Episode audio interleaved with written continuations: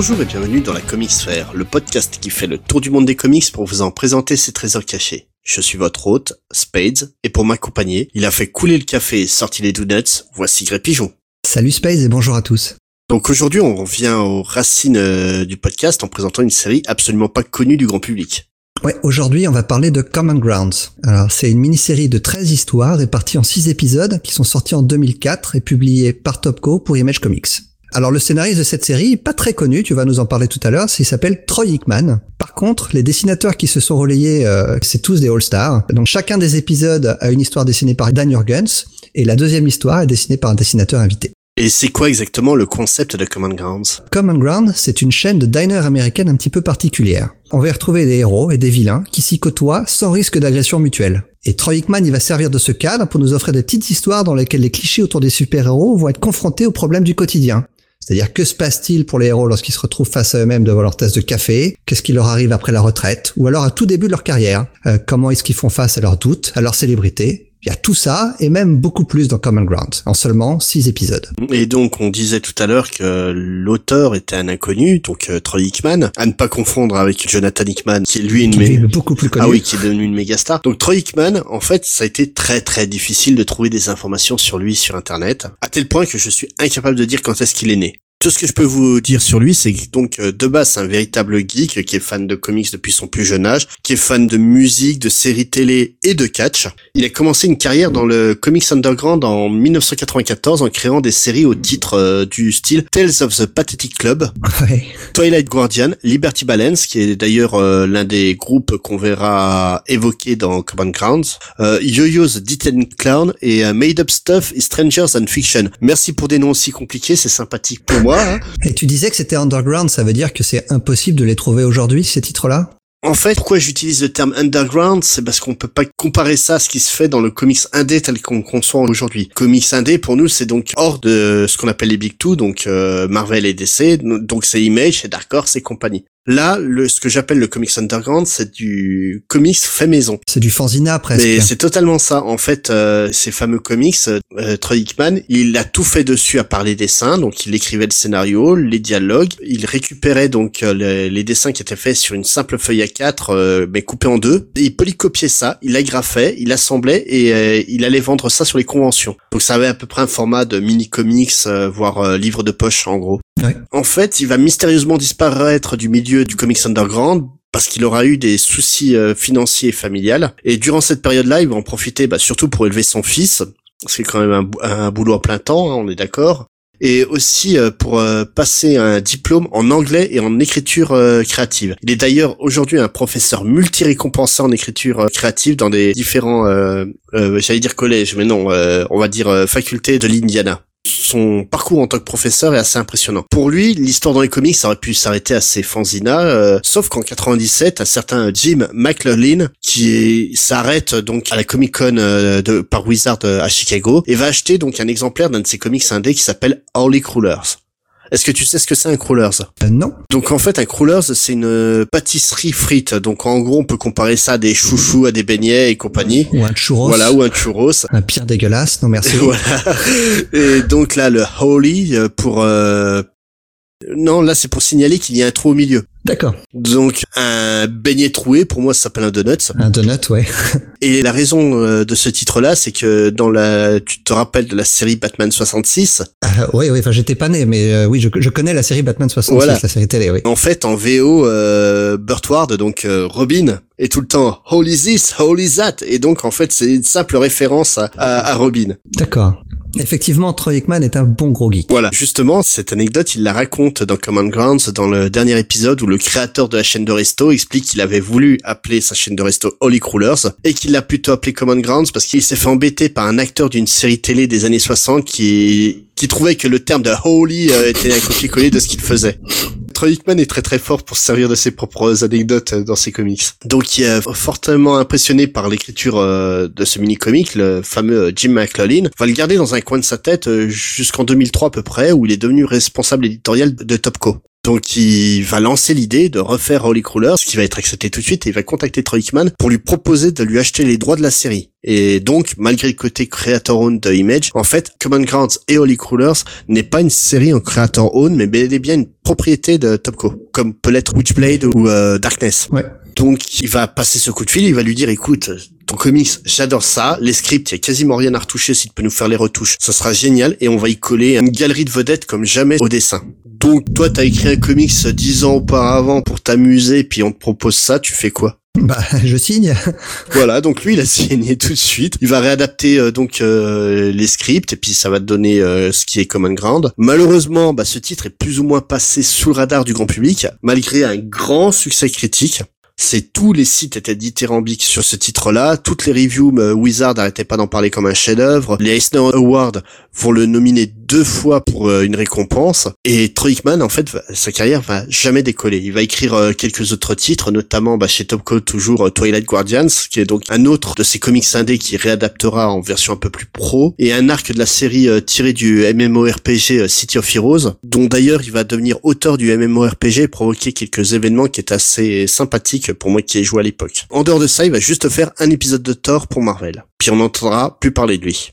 Ah ouais, c'est euh, une petite carrière dans le milieu du comics. C'est un peu dommage parce que franchement, il écrit super bien quoi. Et puis là, l'avoir associé avec des dessinateurs plus talentueux les uns que les autres, c'est quand même cool quoi. Ah ouais, comme on l'a dit, hein, Common Ground, c'est une série limitée en six épisodes et plusieurs dessinateurs se partagent le travail. Donc t'as deux petites histoires par épisode et Dan Jurgens en dessine à chaque fois au moins une. Mm. Alors les autres dessinateurs invités, alors là c'est du giga All-Star. Déjà, on a Georges Pérez. Oui. Euh, Georges Pérez, euh, je sais même pas ce qu'on peut dire sur lui. Hein. Il, a, il, a, dessiné Wonder Woman, Le Gant de l'Infini, euh, Crisis on Infinite Earth, j'en passe, c'est des meilleurs. Une autre petite histoire est dessinée par Mike Humming, euh, le dessinateur de, de, Powers, avec Brian Michael Bendis. Chris Bacalo aussi est là, le célèbre dessiné, il a fait beaucoup d'épisodes de X-Men, il a aussi dessiné Def avec Neil Gaiman. Sam Keefe, le célèbre dessinateur de The Max. Angel Medina, un dessinateur euh, qui a longtemps officié sur Spawn, surtout à l'époque, c'était Gigastar. Euh, Carlos Pacheco, euh, qui a fait du Avengers. Ethan Van Siever, enfin, est très très connu pour de nombreux épisodes de Green Lantern qu'il a dessiné avec Geoff Jones. Par rapport à ça, est-ce que tu sais comment a été dessiné Quel dessinateur serait sur quelle histoire? À la pièce, j'imagine Non, je ne sais pas. Eh ben en fait, ils ont envoyé les histoires aux dessinateurs et ils ont demandé qu'est-ce que tu veux dessiner?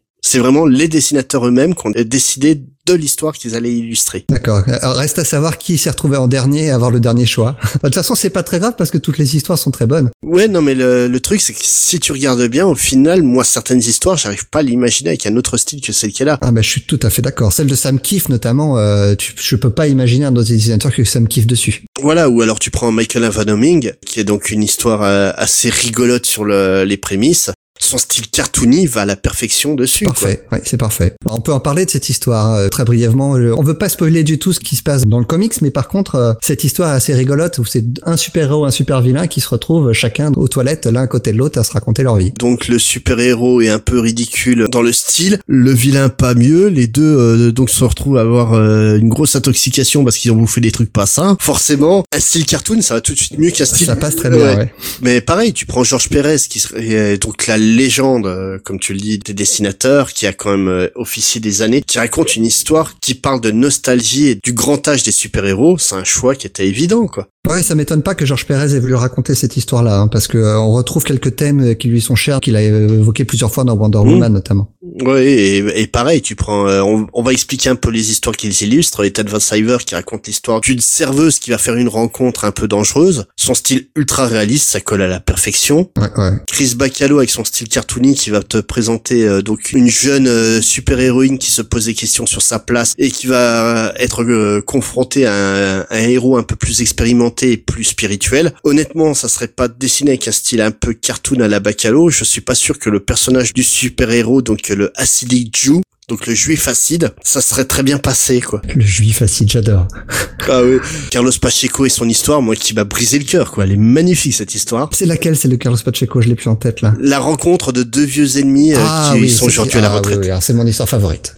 Ah, elle est d'une beauté, cette histoire. Sam Kiss dont tu parlais, qui va faire une histoire qui parle de la place de l'espoir aujourd'hui et vraiment, quand tu prends euh, la confrontation du personnage de super-héros, donc euh, American Pie, face au peuple qui lui dit ouais mais pourquoi faire? De toute façon les dirigeants c'est tous les mêmes et qu'on entend le discours dans la rue aujourd'hui. C'est exactement le même. cet épisode est très fort parce que 12 ans après, 13 ans après même, c'est ou presque 20 ans après, puisqu'il a écrit cette histoire il y a 20 ans, ça, Ouais. il y a rien à changer. C'est incroyable, hein, mais Angel Medina et ses monstres géants plus rigolos les uns que les autres. Ouais, c'est c'est cette fameuse histoire qui va recevoir beaucoup de récompenses d'ailleurs. Ouais, elle est drôle, elle est intéressante, euh, graphiquement elle est, elle est chiadée, la thématique est superbe. Non, il y, y a rien à reprocher. Hein. Puis même, euh, bon, tu nous parlais de Dan Jurgens, mais parle-nous-en un peu plus du monsieur quand même. Oui, Dan Jurgens, en fait, c'est le dessinateur régulier de la série. Il va dessiner en tout six histoires. Euh, alors, c'est c'est pas vraiment une star, Dan Jurgens, mais tout le monde le connaît parce que c'est une figure essentielle de l'univers DC de ces 30 dernières années. Il est né en 1959 et euh, beaucoup, je pense, de nos auditeurs le connaissent en tant que scénariste, mais peu de gens savent qu'il est aussi dessinateur et, euh, et c'est même un excellent dessinateur. Là, là, je lève ma tête et je regarde ma planche originale de Dan Jurgens. tu me hais, hein? Un petit peu, ouais. Alors, on en parlait hein, avant l'émission, euh, tu le sais maintenant. Il a commencé sa carrière de dessinateur professionnel grâce à quelqu'un qu'on connaît bien maintenant. Oui, Euh, dont on a parlé au dernier numéro, un certain Mike Grell. Ouais, c'est ça. Ils se sont rencontrés en fait. Enfin, ils se sont rencontrés. Je pense que Dan Jurgens a tout fait pour le rencontrer lors d'une convention. Il est venu avec son petit portfolio, avec son carnet de dessin, et il a voulu absolument le montrer à McGrell. Et McGrell a été tellement euh, impressionné qu'il a immédiatement fait embaucher par DC. Et il lui a fait dessiner sa série à lui, Warlord. Euh, donc le premier travail professionnel de Dan Jurgens, ce sera le numéro 63 de Warlord, en novembre 82. Alors ensuite, en 84, il va dessiner la mini-série Sun Devils, avec Jerry Conway et Roy Thomas au scénario. Et euh, Excellente série de SF. Ouais, et très vite, en fait, il va lui-même s'essayer au scénario sur cette série. euh, Dès le numéro 8, c'est lui qui prend la relève. Ensuite, dans la foulée, en 86, il va lancer une série et créer carrément un personnage qui va devenir culte, euh, Booster Gold. Alors, c'est une série qui va durer 25 numéros et Booster va rejoindre ensuite le cast de la GLI. Et Booster Gold, c'est le tout premier personnage d'importance à être créé après Crisis on Infinite Earth. Oui. Et on le doit, on le doit déjà à Dan Jurgens. La décennie la plus importante de sa carrière au, au niveau créatif, c'est évidemment les 90s pour Dan Jurgens. hein. C'est à cette époque qu'il va prendre les rênes de la série Superman, et c'est lui qui sera aux manettes lors d'un des événements les plus importants de l'histoire du comics, la mort de Superman. L'un des derniers grands événements du, du comics. Alors, en tout cas, tout le monde en a entendu parler à cette époque-là, et c'est Dan Jurgens qui était au dessin et au scénario. Euh, il va créer à la fois Doomsday à cette époque-là et le Cyborg Superman juste après. C'est vilains qui sont toujours euh, très connus maintenant, ils sont même devenus iconiques. Euh, ensuite, il va faire un an sur la Justice League of America. Il va écrire et dessiner l'event principal de l'année 94, Zero Hour. Ensuite, il va passer chez Marvel, le traître, en 96. Euh, il va réaliser un de ses rêves, en fait, c'est dessiner euh, Spider-Man. Et il va devenir le dessinateur de la série de Sensational Spider-Man. Par contre, ça va très mal se passer, parce qu'il va pas du tout supporter le poids éditorial qu'il n'avait pas du tout chez DC. Du coup, il, euh, il va partir au bout de six numéros seulement. Par contre, en plus, il considère qu'il a pas réalisé son rêve, parce qu'il a jamais pu dessiner Peter Parker, parce que le Spider-Man de l'époque, c'était euh, C'était Ben Riley. c'était Ben Reilly, ouais, c'était au plein milieu de la saga du clone. Et à ce jour, il espère toujours pouvoir dessiner un Spider-Man, euh, ne serait-ce qu'un seul numéro, le, le vrai Peter Parker. Il retourne chez DC, il va prendre en charge pendant deux ans le scénario et le dessin sur la série Teen Titans, Mm. mais il va aussi euh, parallèlement euh, continuer un petit peu chez Marvel, un petit peu, même plus qu'un petit peu, parce qu'il va dessiner pendant très longtemps euh, Thor. Enfin, il va scénariser pendant très longtemps Thor et Captain America. Et par contre, dans la, alors, on a, on arrive à la décennie 2000, je trouve qu'elle est moins importante pour lui, moins intéressante, parce qu'il va petit à petit devenir un auteur ou un artiste fill-in chez DC. En fait, il va travailler là à chaque fois qu'on aura besoin de quelqu'un pour dépanner ou alors pour sauver une série. euh, En fait, le problème de cette période-là, c'était une période où euh, donc le cheptel de scénaristes était en train de se rénover et qu'on avait donc euh, une nouvelle manière d'écrire euh, dont bah, Troy Hickman fait totalement partie. Hein. Euh, c'est une nouvelle manière d'écrire et celle de Dan Jurgens étrangement faisait ringard à l'époque. ah, il a un style old school, hein, toujours. Enfin, il continue à écrire maintenant et que moi j'aime bien lire ses comics parce qu'il a un style old school. Ah oui, non, moi j'adore son style. euh, je trouve qu'il a un style extrêmement clair et fluide. Mais comme Troy Hickman l'expliquait dans une interview justement, le problème des scénaristes d'avant la génération, on va dire euh, bah, la, génération qui a suivi la- l'avènement de la British Invasion, c'est que c'est des scénaristes de comics qui ont appris à écrire des comics. Ouais. Là où la génération euh, donc de la British Invasion Ce sont et des ceux qui ont écrivains. suivi, ce sont des auteurs. Ouais. Euh, Brubaker est un véritable auteur, Greg Rucka aussi, euh, Jeff Le, Même les- si tu prends les Anglais, Alan Moore, euh, voilà. Alan Moore, Grant Morrison, ce sont des auteurs. hein. Et Dan Jurgens, lui, est un véritable auteur de comics, comme il s'en faisait à l'ancienne, comme un Claremont et compagnie, quoi. Donc, euh, forcément, oui, les années 2000 sont un peu mal passées pour lui. Il avait une réputation de ringard. Ouais, ouais. Donc euh, il va se retrouver sur des séries un peu mineures ou en plus, non seulement ce sont des séries un peu mineures, mais en plus il, fera, il sera même pas euh, scénariste régulier très longtemps. Donc il va passer Mm. sur Aquaman, sur Nightwing, et il va faire même des backups pour Countdown. Ouais. Il en est là, quoi. Ouais. Et puis c'était pas le pire, hein, ces backups de Countdown. Non, non, c'était pas le pire, non.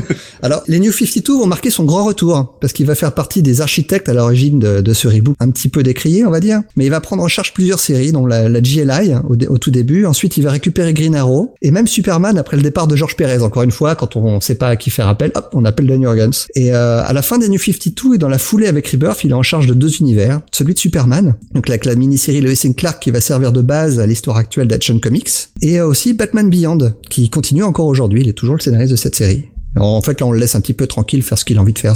Il est bien sur une série mineure comme ça, sur un personnage secondaire. Surtout euh, Lois et Clark, qui donc est un événement semi-mineur euh, au moment où, euh, où elle a été lancée, parce que c'était quand elle est arrivée, on a pris ça bah, comme une décision de décès de nous dire oui, bon d'accord, on va essayer de revenir un peu en arrière sur ce qu'on a fait avec les New 52, vu qu'ils voyaient quand même que ça passait pas bien auprès des anciens lecteurs. En fait, cette série-là, elle, elle, est issue de Convergence et dans les quelques rares mini-séries issues de Convergence qui étaient réussies, il y avait déjà une mini-série autour de et Clark et je pense que la décision vient de là, de continuer oui. à étoffer cet univers. Bah, ça a été surtout de voir qu'en fait, certaines de ces mini-séries qui parlaient des anciens personnages étaient mieux perçues par le lectorat que la série en elle-même, ouais. Convergence. C'est surtout ça et de se rendre compte, oui, qu'il y avait un lectorat qui était avide de retrouver les personnages tels qu'ils étaient à l'ancienne. Et c'est ça, donc c'est pour ça que le, le choix de Dan Jurgen s'imposait. Hein. C'est un, un, un auteur parfait pour une série comme ça. Voilà. Mais bon, alors on va revenir un petit peu sur Common Grounds euh, et surtout expliquer, donc tu en as un petit peu parlé, euh, d'où vient ce mini-comic?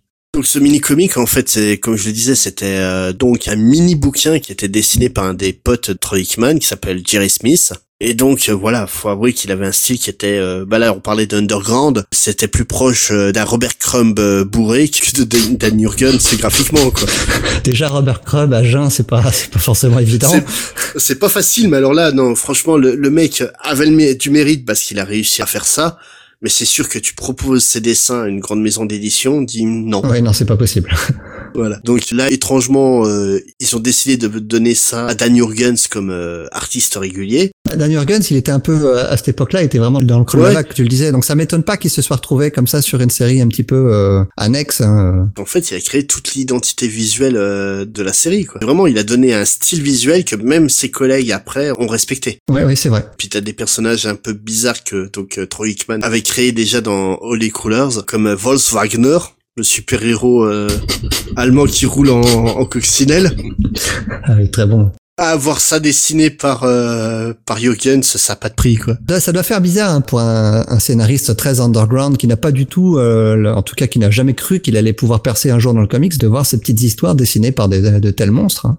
Ah bah lui il était fin fou, hein, c'est ce qu'il explique. Il, chaque fois qu'un mec lui disait bah tiens je vais dessiner cette histoire, lui il était de plus en plus taré euh, à chaque annonce. Hein, ça lui a fait un bien fou. Euh. Mais là on est en train d'expliquer que Common Grounds c'est une anthologie, mais est-ce qu'on pourrait expliquer un peu mieux ce qu'est le principe de l'anthologie à nos auditeurs? Ah ouais alors un petit peu d'étymologie. Le mot anthologie vient du grec anthos mmh. qui veut dire fleur, d'où le mot florilège comme synonyme d'anthologie. Mmh. Tu peux même dire oui. pourri si tu aimes les fleurs séchées d'ailleurs. Mais donc une anthologie ou un florigel, c'est un recueil de morceaux choisis. Alors c'est pas du tout un genre qui est propre aux comics, hein, on en trouve dans tous les genres. Euh, tout d'abord en littérature, parce que l'idée de l'anthologie vient du Moyen Âge. Et à la base, l'idée c'était juste de transmettre des textes. Donc quels qu'ils soient, de, de, les mettre ensemble et de pouvoir faciliter leur transmission. Donc euh, c'est l'anthologie sert à la fois à la diffusion, mais elle aussi à la formation des modèles, parce que ça permet de définir des codes esthétiques, des codes critiques, historiques, voire même nationaux. Mmh. Et ça servait à la conservation du savoir, parce que ça pouvait servir à la fois de légitimation, parce que, par exemple, si on a un auteur peu connu qui publie une nouvelle dans une anthologie euh, entourée de nouvelles d'Asimov, forcément, euh, la nouvelle de cet auteur peu connu va devenir légitimée. Oui, tout à fait. Le contact des autres. Donc ça peut servir à ça, ça peut servir à, à servir de hiérarchisation euh, à partir du moment où euh, une nouvelle. Encore une fois, je reprends l'exemple d'une nouvelle, mais si on se retrouve dans une euh, dans une encyclopédie euh, définitive, le fait d'être dedans ça permet d'hiérarchiser euh, les œuvres les œuvres en question. Mais ça peut avoir aussi une, une, une, dimension créative qui suppose la participation du lecteur. Alors les exemples d'œuvres anthologiques, elles sont tellement nombreux que c'est impossible de tous les citer, hein, parce que chaque genre a connu un nombre innombrables d'anthologies, hein, de la science-fiction à la littérature médiévale, en passant par l'érotisme et j'en passe, tout ce que tu veux. Comme je disais, c'est pas un genre euh, qui est limité à la littérature, aux comics ou quoi que ce soit. On peut penser à des séries télé, a des séries très connues euh, qui sont qui sont des anthologies, comme La Quatrième Dimension, Les Contes de la Crypte. Très récemment, on a True Detective, Fargo ou Black Mirror, qui sont des anthologies. Euh, au cinéma, hein, les films à sketch, notamment de la comédie italienne des années 60, sont des anthologies. Ou Creepshow Dans les années Eh 80. oui, exactement. Avec euh, il y a Spielberg notamment qui avait fait un segment. Euh, oui. Euh, Stephen King aussi de mémoire. Enfin bref, c'est- l'anthologie existe dans tous les médiums. Mais bon, on va parler un petit peu de ce qui nous intéresse, les illustrés et les comics. Alors, à ma connaissance, la toute première anthologie a été publiée par Dell Comics, un éditeur de pulp, qui dès 1929 a publié donc le premier anthologie comics qu'ils ont appelé The Funnies. C'était une compilation de comic strips et ça ça va pas très bien marcher, ça va durer qu'un an. Ouais, 36 numéros et ça va être relancé en 36. Par contre là, ça va rencontrer le succès et ça va durer 288 numéros jusqu'en 1962. Mais par contre, ce qui va changer donc l'anthologie comics par le- son succès immédiat et spectaculaire, c'est le Action Comics numéro 1 en 1938 avec la toute première histoire de Superman créée par Schuster et Siegel. Et oui, on oublie souvent, mais les revues de super-héros étaient des anthologies qui proposaient plusieurs histoires à l'époque. Bah oui, les- la, la première histoire de Superman, ou euh, celle, que j'allais citer juste après, donc Detective Comics avec la première apparition de Batman dans le Detective Comics 27 en 39, Mhm. c'est des histoires de 7-8 pages à peine. Et en fait, oui. pour compléter le magazine, il y avait d'autres super-héros. Voilà, et en fait, la star euh, de l'époque dans Detective Comics, c'était pas Batman euh, dans le numéro 27, mais c'était Slam Bradley. Ah mais attends, j'a- j'allais y arriver, j'allais même poser, j'allais même te faire un petit quiz. Oh. Attends, je te lis, je te lis la phrase que j'ai préparée. Et attention Actor Studio.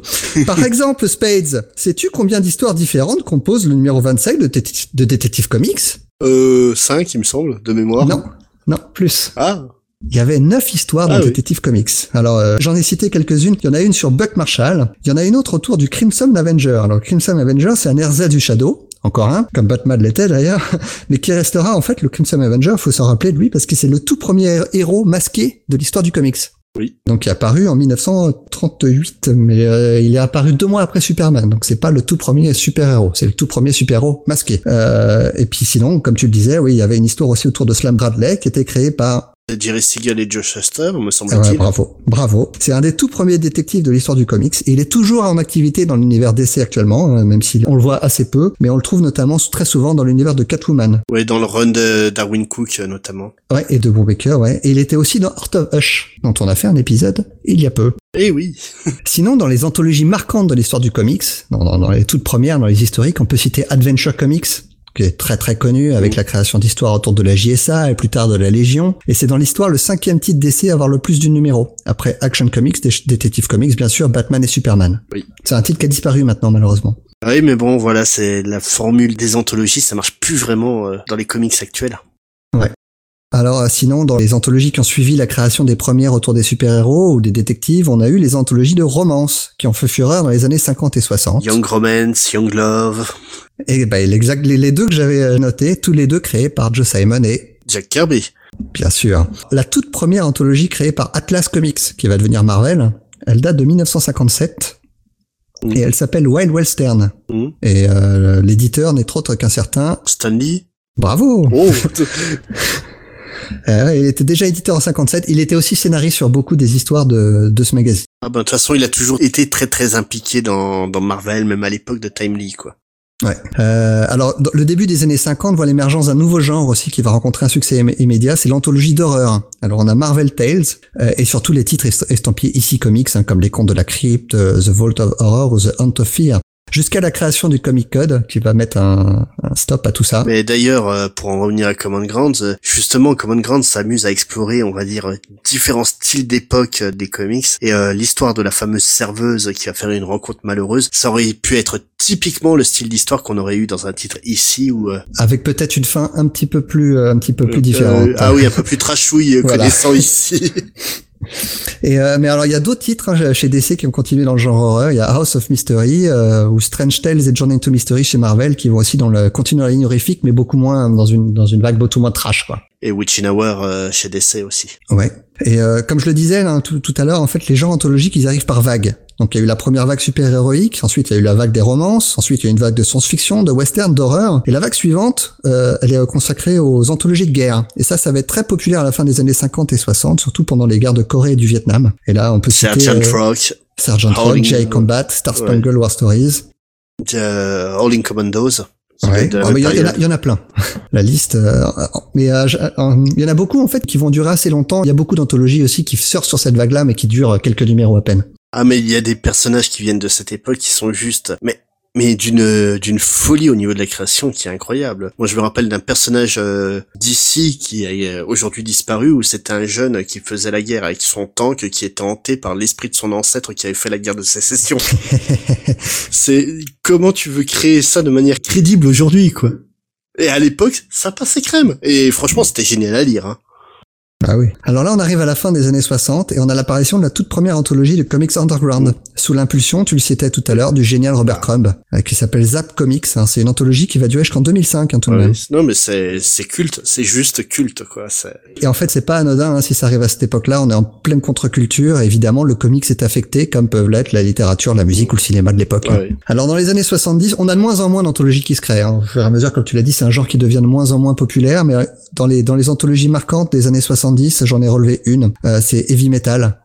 Euh, c'est la version américaine du magazine français Metal Hurlant, et ça a permis la reconnaissance et le succès aux États-Unis d'artistes français comme Enki Bilal, Drouillet ou Mobius, mais aussi italiens comme Manara ou euh, Tanino Liberatore, le, le, créateur de Rank Xerox. Et ça a été aussi un pont entre les cultures euh, incroyables où euh, donc les auteurs français, euh, comme tu le dis, on se sont fait découvrir aux États-Unis et ont influencé les artististes américains. Et vice versa. Hein, quand on écoute Jean-Pierre Donnet, hein, donc le, créateur de, de Metal Hurlant, il, il, en parle beaucoup de toute cette période-là et de l'influence que les, les, dessinateurs de comics américains ont eu sur les sur les dessinateurs français. Hein. Alors le metal, Heavy Metal existe toujours. Hein. Est-ce que tu sais qui est l'éditeur actuel et qui est le rédacteur en chef? Forcément, faut que ça soit un génie. Alors, c'est deux personnes qui ont une petite carrière, on peut dire ça comme ça. Hein. Voilà, dont un qui a pas beaucoup de cheveux.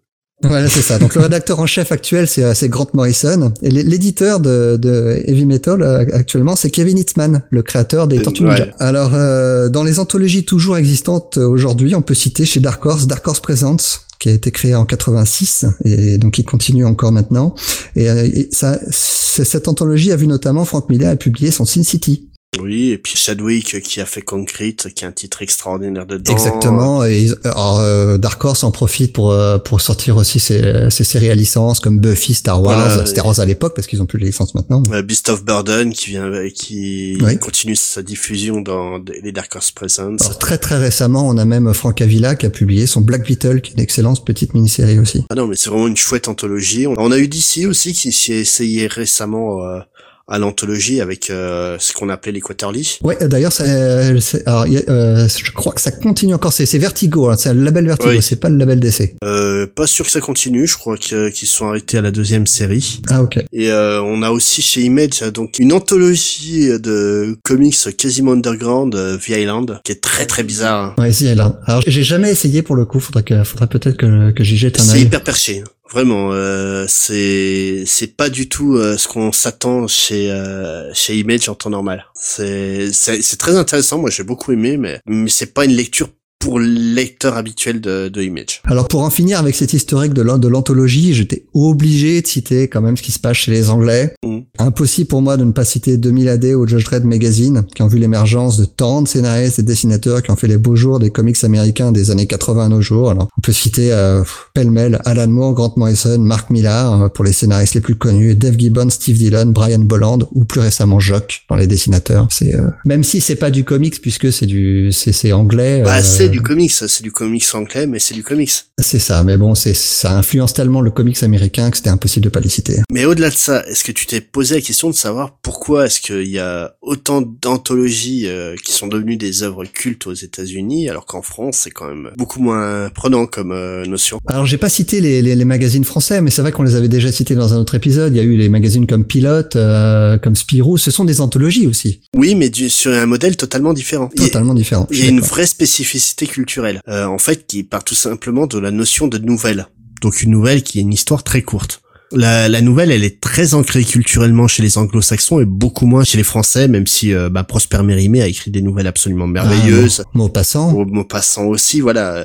Il y a des exemples, mais dans la littérature anglo-saxonne, c'est beaucoup plus important. Tout simplement à cause des influences primaires. Si en France, les influences primaires euh, de l'art de la narration, c'est quand même les romans euh, moyenâgeux, donc euh, Gargantua, Pantagruel, enfin le rabelaisien, les, chansons de gestes qui ont été transposées, donc la chanson de Roland, le cycle arthurien. Là, en, en, Angleterre, dans la culture anglo-saxonne, l'une des influences majeures de cette période-là, c'est donc Geoffrey Chaucer et ses contes de Canterbury.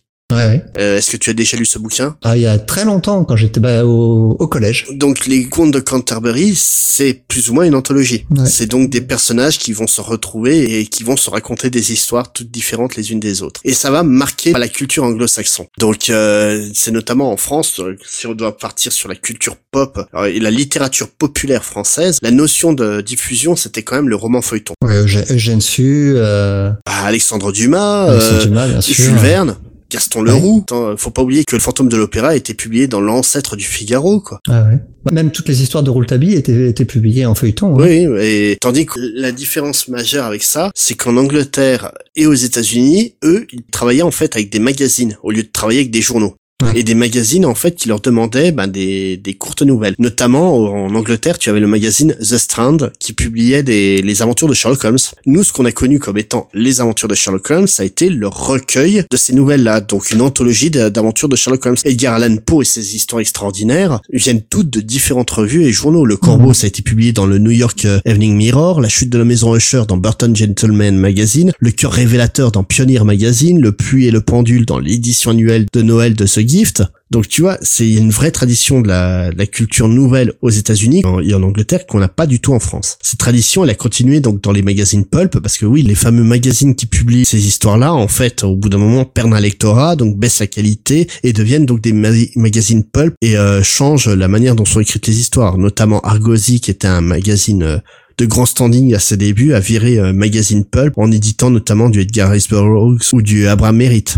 Et comme tu le disais tout à l'heure, Dell, c'était un éditeur de pulp avant d'être un, un éditeur de comics, comme quasiment tous les éditeurs de comics. Et ils ont gardé exactement le même format euh, pour euh, ce qui est devenu les magazines euh, comics. Si dans les pulp, tu avais plusieurs histoires euh, qui permettaient, bah, comme tu le disais tout à l'heure, à beaucoup d'auteurs de, de se faire connaître. Hein. Pas oublier que ça a juste révélé Philip K. Dick, Clifford Decimac, Philip Joseph Farmer, Lovecraft, Howard, Edmond Hamilton, Robert Heinlein, euh, Theodore Sturgeon. Donc c'est quand même pas les plus petits noms de la littérature euh, de science-fiction. Tu peux même continuer avec Bradbury, Ouais, Asimov, euh, ils ont tous commencé ouais, comme voilà, ça. hein. et c'est c'est ça. Et les comics, en fait, ont gardé cette même formule de plein de petites nouvelles de, de comics au lieu de diffuser une grande histoire comme nous, euh, tu vois, en fait, Tintin publiait une page hebdomadaire qu'on recueillait euh, dans un album. C'est vraiment une histoire de spécificité culturelle qui a fait que le comics a évolué dans la manière qu'il est actuellement et que donc euh, Common Ground c'est un héritier euh, de cet héritage des nouvelles. Ouais. Et c'est, tu regardes, c'est très proche de la technique de Chaucer avec les contes de Canterbury, parce que si le- les contes de Canterbury c'était des gens qui se retrouvaient au coin du feu pour se raconter des histoires parce qu'ils s'ennuyaient, Common Ground c'est un même lien qui lie toute l'histoire. Le diner. Ouais, parce que le concept de Common Ground, c'est vraiment ça, c'est vraiment ce diner. C'est surtout, voilà, de permettre de créer une vitrine sur un monde de super-héros. Et c'est une vitrine à double sens. Donc on va pouvoir regarder un monde se créer, et réellement, quand tu lis Common Ground, t'as l'impression que le monde est déjà existant. T'as l'impression que les personnages dont on te parle ont déjà du vécu. C'est pas des personnages qui arrivent comme ça de manière euh, où il a besoin d'expliquer le, euh, le passif. Ah non, on a l'impression qu'en fait qu'on arrive en plein milieu d'une conversation à chacune des histoires. Ouais, tu prends la première histoire qui présente donc un, un The Flash euh, like, on va dire. Je vois pas d'autre terme, hein, vraiment. Le Ouais. personnage s'appelle Speeding Bullet et son pouvoir c'est d'aller très très vite. Voilà. Mais Le... pour faire, mais tout- pour tout faire, hein. Mais oui, voilà. Non, mais le, le truc c'est qu'on ne passe aucun détail. le truc c'est qu'il te présente le personnage comme si tu le connaissais déjà. Le peu qu'on te pose, tu comprends. C'est un mec qui va vite. T'as pas besoin de savoir grand chose d'autre. Et après, le truc, c'est que c'est aussi une vitrine à double sens. Tu as une vision d'un monde plus glo- global quand tu regardes par la vitrine. Mais si tu regardes vers l'intérieur de la vitrine, tu découvres en fait l'intérieur de ces personnages. C'est une vraie te- technique d'introspection. Et là, notamment, bah, par exemple, pour le, flashlight, donc Speeding Bullet, on découvre, comme tu le disais, qu'il fait tout trop vite et que forcément ça pose des problèmes dans sa vie de, de tous les jours. En gros, cette technique, ça peut faire penser ben, au tableau de Hopper, donc le Night Hawk, cette fame, ce fameux tableau d'un dîner où on voit des gens ado- adossés au bar. On peut les voir, mais d'un côté, il suffirait qu'ils tendent le regard pour nous voir aussi et voir que nous on existe. On, on est spectateur de leur, euh, on est spectateur et en même temps acteur quand on regarde ce tableau et c'est exactement le même sentiment qu'on a quand on lit euh, Common Grounds. Ouais. On a l'impression d'être à l'intérieur et de suivre l'intimité de ces super-héros-là, mais quand même de regarder ça de manière subjective à l'extérieur. Et euh, c'est exactement ça. Et le truc, c'est que ça les montre dans, un rap euh, des super-héros, mais dans un rapport normal. Comme, on disait tout à l'heure, hein, le nain et le, sorcier qui vont faire caca côte à côte dans, dans les toilettes d'un dîner, c'est une histoire de super-héros. Ça pose le style et pourtant l'histoire est fabuleuse. Ah, l'histoire est très touchante parce que euh, ils, sont, ils sont ridiculisés tous les deux par leur situation, mais on est quand même très touché par ce qu'ils racontent. Et d'un côté, ça les remet à hauteur d'homme, alors que les que aucun des deux euh, fait la même taille quoi. C'est ce qui est, encore plus drôle. Mais c'est tout est comme ça. Donc comme on disait, Spilling Bullet euh, qui a des rapports sexuels trop rapides avec sa copine au point de la brûler. Ça frotte. Voilà, on se retrouve avec une une débutante dans le milieu des super-héros qui avant c'était qu'une cheerleader pourri gâtée qui s'est retrouvée avec des pouvoirs et qui essaye bah, de comprendre où est sa place euh, dans un monde de super-héros. On, on, peut parler aussi de l'histoire de euh, du personnage qui est Faith euh, dix ans avant Faith. Ah oui, forcément oui. Et, justement, ça montre aussi le côté non manichéen de, de l'univers de Troy Hickman parce que le truc, c'est qu'il y a un vrai, un vrai regard sur les générations, sur le temps passé. On voit beaucoup les anciens se dire, ah, c'était mieux avant, les, les gentils étaient des gentils, les méchants étaient des méchants. Mais on se rend compte que non là comme tu le dis ce personnage là de on va dire le le, euh, le personnage obèse qui va à une réunion de super-héros obèses qui ont du, euh, du mal à accepter leur position et qui se retrouvent en fait dirigés par un bah, par un connard faut le dire ouvertement ah par un social justice warrior dix ans avant qui refuse qu'on considère les les obèses comme étant obèses et qui qui est d'un ridicule assumé et qui en fait les les empêche d'avancer quoi et euh, vraiment, le, c'est Troy Hickman est un visionnaire et c'est tous ces personnages-là qui, qui sont incroyables qu'il écrit. On, et le truc, c'est qu'il va te montrer ces personnages. Bah, il n'hésite pas à les ridiculiser, quoi. Comme tu le disais avec le, le nain et, et le sorcier aux toilettes, c'était c'est un côté ridicule, mais jamais méchant. Et mais c'est aussi une technique qui est souvent utilisée euh, dans les comics que de, de mettre les personnages euh, super héroïques, soit dans des situations de tous les jours, mais revues et corrigées parce que c'est des super héros. Je pense notamment à, à Superman. Est-ce que tu as déjà vu comment Superman se rasait? Euh, Oui, je l'ai. parce que Clark Kent est toujours impeccable. Hein. Il n'y a pas un poil qui dépasse. Hein. Ah c'est avec avec sa vision laser. Voilà, c'est il utilise un miroir euh, et, un, et sa vision laser pour couper les poils. C'est la première fois que j'ai vu j'ai j'ai vu ça, j'ai fait what? Mais ça explique des trucs hein parce que comment tu veux qu'il se rase autrement? Eh oui. Alors bah, après on pourrait poser la question à l'envers, comment fait le poil pour Superman pour sortir de la peau de... Ah, c'est clair. Mais c'est un poil kryptonien. Donc ça passe. C'est vrai, c'est pas faux. C'est pas faux. En même temps, tu es spécialiste en poils, je ne le suis pas. Mais parfois, ça donne aussi des résultats rigolos. Moi, je me rappelle d'un vieil épisode des X-Men où euh, donc les X-Men euh, d'origine, donc la team euh, Cyclope, Iceman et, et compagnie, encore adolescents, décident de préparer le petit déjeuner et Cyclope prépare des pancakes avec donc Bobby Drake qui envoie la sauce à pancake en l'air et lui qui balance une rafale optique pour les cuire. ou plus récemment euh, la nouvelle la mini-série Supergirl Being Super où euh, on a une scène où euh, donc Supergirl éclate un un bouton d'acné. Alors comment fait-elle? Bah elle l'éclate, mais c'est un résultat hyper dégueu qui était pas prévu à la base. c'est toutes ces scènes qui sont assez drôles. On a aussi les, les scènes bah, où avec Spider-Man qui est, qui est un grand favori pour être ridiculisé par les par les auteurs en règle générale. La scène où euh, où les Fantastic Four lui enlèvent Venom dans euh, Spider-Man 258 est-ce que tu te rappelles du petit souci technique euh, qu'il a euh, derrière euh, Peter Parker? Ah, Non, non, non, je bah, c'est ça. Il vu que son qu'on vient de lui enlever Venom qui refusait de partir, bah, il se retrouve en slip. Ah oui. Il faut qu'il retourne chez lui, donc du coup la Oui, et puis il met il met un, il met un sac poubelle, pas un sac poubelle, un sac en un sac en papier sur la un tête, sac en papier sur la tête. Et un vieux costume des des Fantastic Four pour pouvoir rentrer. C'est totalement con, mais ça donne un épisode hyper drôle. Ou alors je me rappelle d'un vieil épisode d'Amazing Spider-Man où il avait plus ses costumes parce que Tante May avait trouvé sa collection de costumes de rechange et avait tout jeté parce qu'elle voulait pas que son neveu s'habille avec euh, les, le costume d'un du méchant Spider-Man. Donc du coup, il a été obligé d'aller en acheter un dans un dans un magasin de costumes. Mais le truc, c'est que c'était tellement mal fait qu'à chaque mouvement, en fait, le costume remontait au niveau des jambes, au niveau du ventre. Limite, il se retrouvait avec le sourire du plombier et compagnie, quoi. Et tous ces moments euh, ridiculos comiques, on va les trouver dans dans Command Ground, mais on va aussi trouver vraiment des des questions un peu plus euh, philosophiques, le malaise que subissent certains super-héros. On peut penser à The Thing ou Cyborg, qui vivent très mal leurs conditions de, de, de demi-humain, on va dire. Ouais. Puis le problème, comme euh, c'est qu'on se pose certaines questions sur certains personnages. Hein. Par exemple, The Thing, est-ce que son sexe aussi est, est en caillou Et si oui, est-ce que ça rappe euh, dans Silva dans Alicia Masters. Mais voilà, et ce, genre de questions totalement geek qu'on se pose quand une fois qu'on a trop picolé, bah, bah Troy Hickman, il y répond franchement dans ce comics.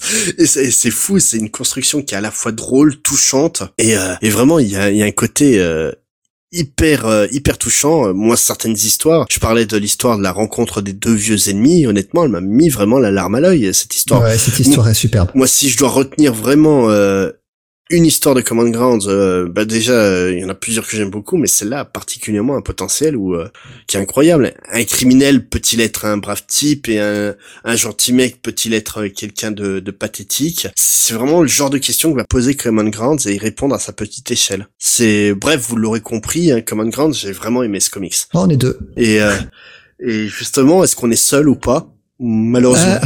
Euh, bah, malheureusement, hein, vous vous en doutez, puisque à, mon avis, parmi nos auditeurs, personne ne connaissait ce comics avant qu'on en parle. Euh, Corrigez-moi si je me trompe, mais au niveau des ventes, ça n'a pas été un énorme carton. Encore que, le premier numéro s'est quand même vendu à 13 000 exemplaires. Ce, qui, est, honorable, hein. ce qui est honorable. ce qui est pas si mal. Euh, le dernier numéro, le numéro 6, s'est vendu à 8 000. Donc il y a eu une petite perte, mais ça restait, ça reste honorable. Par contre, le, le volume relié hein, n'a figuré qu'un seul mois dans le top euh, top des ventes. C'était en novembre 2004 et il était à la 58e place. C'est pas pas glorieux, glorieux. Après, il y a eu un second tirage euh, du TP, c'est quand même il a eu un petit succès d'estime. Et d'ailleurs, il est toujours disponible. Hein, vous pouvez le trouver sur, les, sur tous les sites marchands ou euh, chez vos très bons comic shop parce que je pense qu'ils sont pas très nombreux en France à l'avoir en, rayon, mais vous pouvez le commander et euh, il coûte que 15 dollars, donc c'est ça vaut vraiment la peine. Ouais. Et donc il a aussi eu plusieurs plusieurs nominations à Eisner, deux normalement.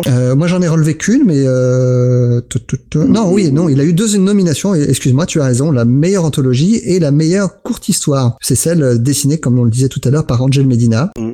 Et alors cette, cette histoire n'a pas gagné parce qu'elle était en compagnie de, de, de grands auteurs. Hein, pour le coup, il y avait Chris Ware qui était nominé euh, dans la même année, euh, Neil Gaiman, Craig Thompson. Et finalement, c'est une histoire de Evan Dorkin que je ne connais pas, mais dessinée par Jill Thompson, qui était publiée chez Dark Horse, qui a gagné cette année-là. Est-ce qu'on peut le trouver en français d'ailleurs ce titre? Eh ben, ma grande surprise, oui, il a été publié en 2005 euh, en France. Mais par Delcourt, hein, si je me trompe pas. Oui, mais en kiosque uniquement. Donc il est sorti en magazine.